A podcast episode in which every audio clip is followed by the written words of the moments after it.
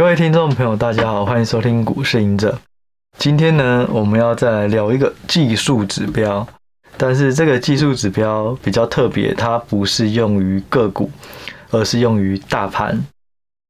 也就是说，这个技术指标指标叫做腾落指标。腾落指标呢，它是用来判断大盘冷还是大盘很热啊，冷或热。那它的计算方式呢，其实就是看，其实它有很多种的版本。有一些人呢，这你要想哦，就一个大盘，什么叫冷，什么叫热啊？有些人最直观的，哎，涨停的加速有多少，代表很热；跌停的加速有多少，代表很冷。所以涨停加速减掉跌停加速，那个加速剩下来的那个，假设是二十，就代表涨停比跌停多二十家。再过一天呢，涨停加速可能减掉跌停加速，只剩下十家，你就可以知道昨天比较强，今天稍微弱。那再来呢，可能跌停的加速又比涨停加速多了，它就变成负的。好，例例如这种发想概念，你就可以知道这个涨跌停去看大盘强弱，哦，冷冷热，这样的话就可以看得出来一个趋势。所以呢，这是其中一个版本。另外会看上涨加速跟下跌加速，因为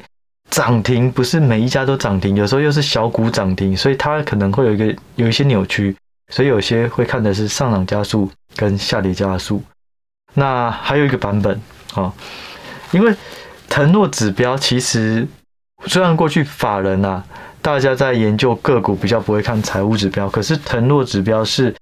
很多前辈都会看的，因为其实最难的就是。大盘好，通常个股的气氛不会太差，所以我要知道大盘哪时候会不好。所以腾落指标是我蛮多前辈都会看的。那他们看的东西又不是用涨停，也不是用上涨加速，他用的是均线哦，均线，嗯，应该是说均线呈现，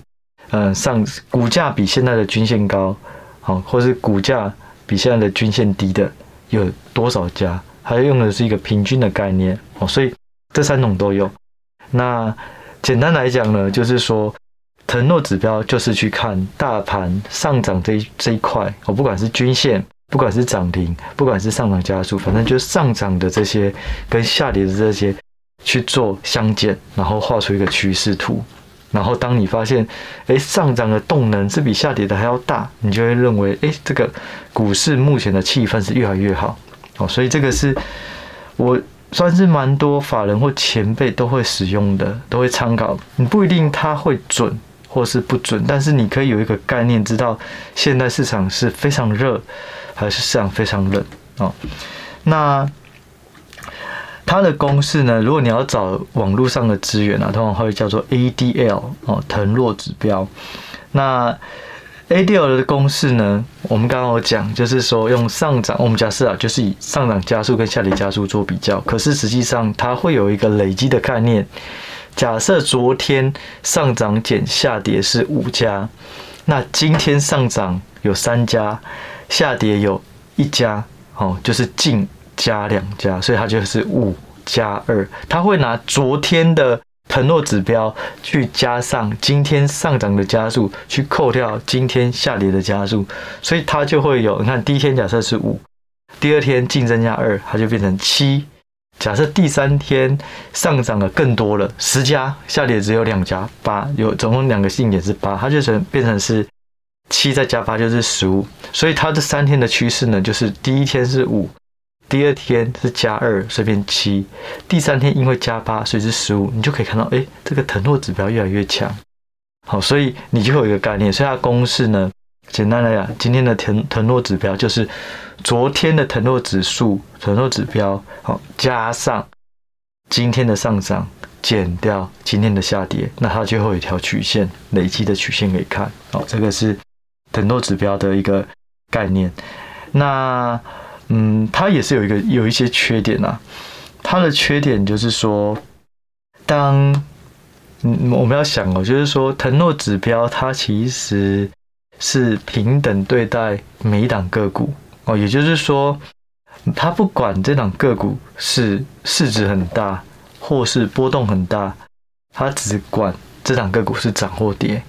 所以就会导致可能台积电一家上涨了，结果可能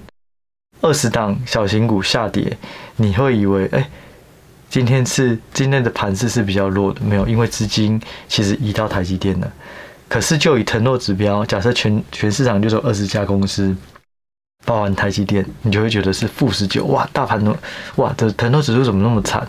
实实际上不是，所以腾落指标它会有一个限制，就是在于它是对于每一档个股都是平等的看待。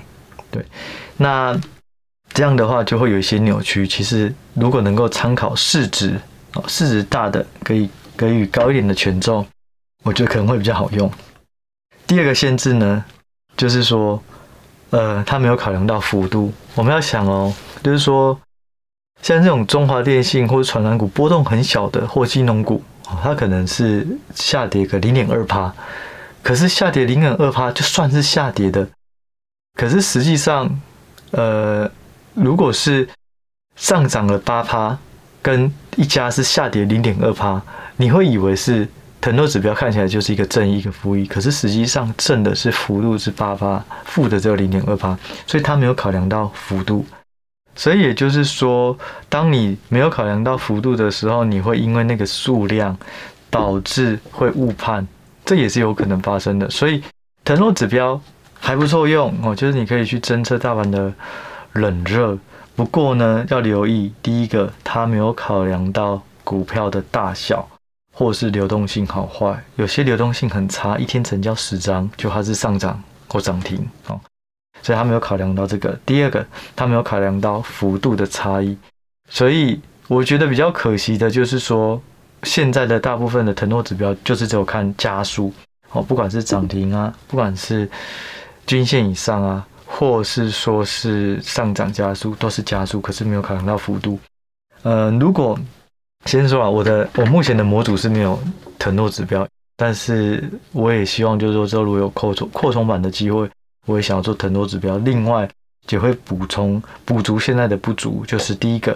如果你能够有市值去做权衡哦，市值大的，它对于单一的这个上涨加速的权重可能就会影响比较大。哦，第二个幅度也可以做考量，就是总共这些市值大的上涨，如果很高就可以抵掉一些市值很小的下跌很多，对，那这种让这种的动能可能就会变得更清晰。还有一个就是说，腾落指标也可以去，我觉得它第二个部分就可以去搭配一个东西，就是资金的轮动。如果你发现就是说，哎。上涨的这个很假设，刚刚讲腾落指标越来越多，越来越多。假设从五变成七，变成十二、十五、二十之类的，就可以留意到底是哪一个族群去带动上涨。还有就是说，如果是一样，如果是二十的腾落指标，然后变成是十七、六之类的，你就可以去找到底是哪一个族群，它让腾落指标变低了。这样的话就可以留意到这个资金的轮动是由谁去带动上涨，然后又是由谁带动下跌。因为通常我们嗯，假设承诺指标，我再举一个例子，就是说这个资金的轮动，有时候你会从承诺指标可以看到很明确，就像啊这一波 AI 哦，包含它可能带动了伺服器，带动了晶片，带动了 IC 设计 IP，或是。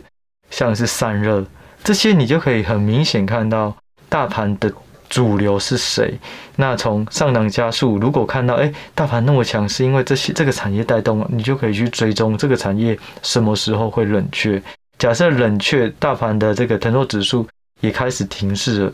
那就要留意看有没有下一个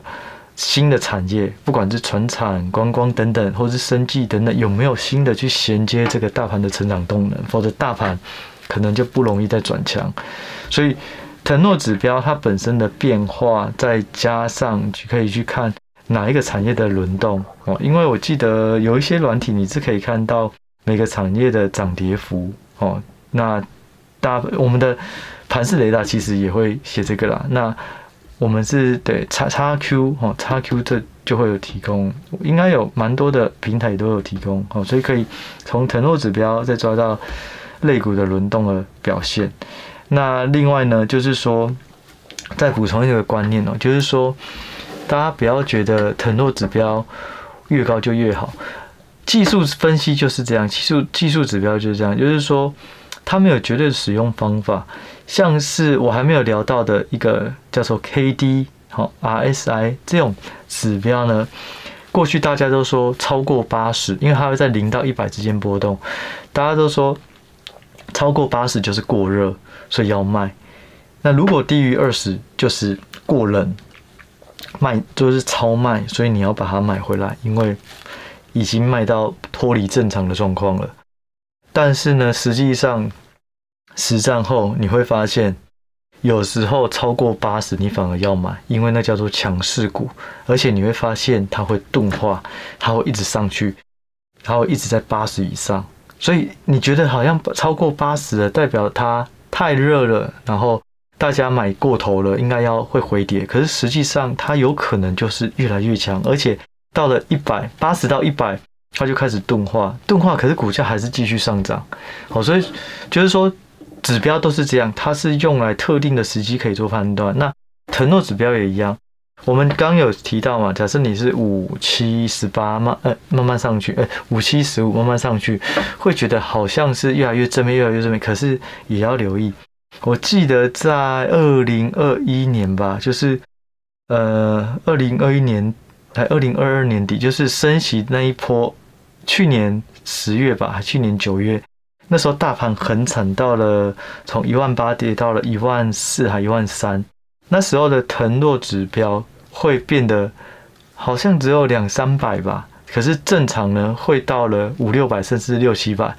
所以到了两三百，如果你发现诶腾落指标已经没有再慢慢下去了，那有可能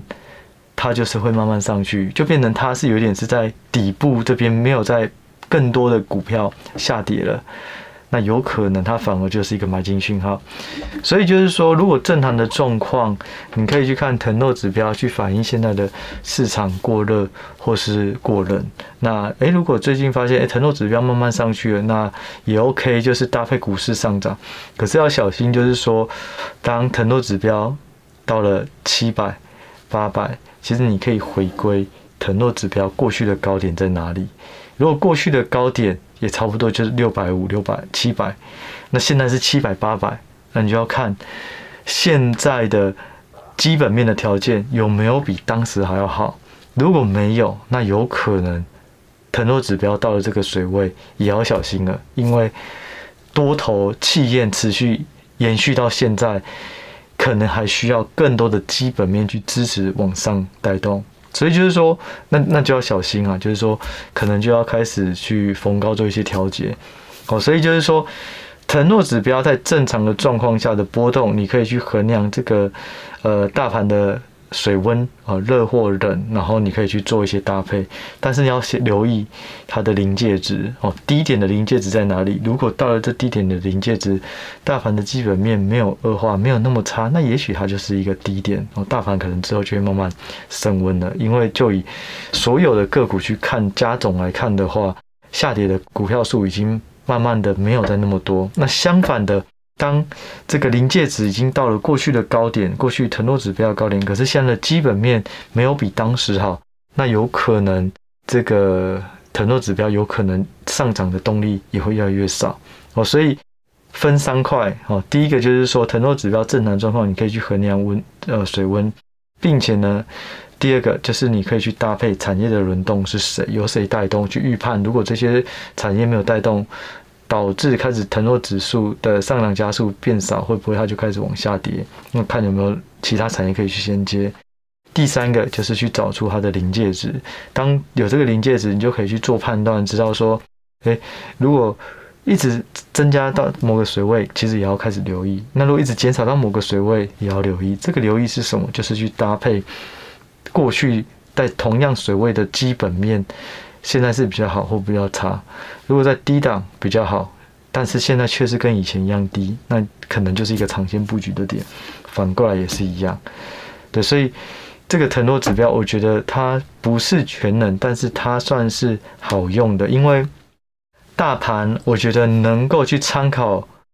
就是说大盘它其实如果你能预判大盘，你就能够知道现在的热钱或是市场对于风险的接受度是高或低，那你在个股的操作，可能就是说在风口上猪也会飞，对，那你就可以判断这个大盘的风向，那所以我觉得它是重要的。腾落指标是一个很重要的，第二个就是融资维持率，也就是大盘的融资维持率。大盘融资维持率如果是在一直破底，融资维持率跌破了可能一百四以下就要小心。那通常啊，如果在一百四以下它没有再破底了，可能就是一个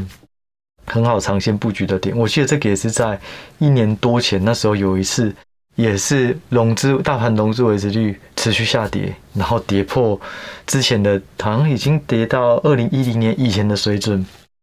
那那一次也是差不多一两个礼拜的低点后就慢慢上去了。哦，所以今天介绍的是这个腾落指标，然后大盘的融资维持率，我觉得也很重要。那另外呢，你还可以侦测到大盘的，就例如是看选择权的布局的多空，还有期货的。进口数的增加减少，然后外资的态度。不过这些，我觉得准确性倒是它的一致性，不是每一，它有可能会一天增一天减，一天增一天减，它比较不会是一个长线的趋势。有时候会，可是中间会有一些杂讯，所以不好判断。但是腾落指标它就是一个连续的，融资维持率在大跌的时候也是一个很好用的，可是大涨可能就不一定，因为融资维持率又超高，就不好判断。对，那最后一个就是大盘的成交量，也可以留意一下哦。成交量跟大盘的位阶现行的状况去做一个比较。那这部分呢，就是可能以后有空我们再多聊。那今天呢，就是先介绍给大家这个腾腾诺指标。那大家呢，可以到有一个网站哦，这没有业配。你可以基本上你打腾诺指标，网页上可以查询到一两个网站有。那有一家叫做嗨投资，就是嗨那个一个口在一个嗨那个嗨投资，你点进去，你可以看到它腾挪指标的变化。对，那就给大家参考。那我们这一集呢，就先介绍到这了，我们就下一集再见，拜拜。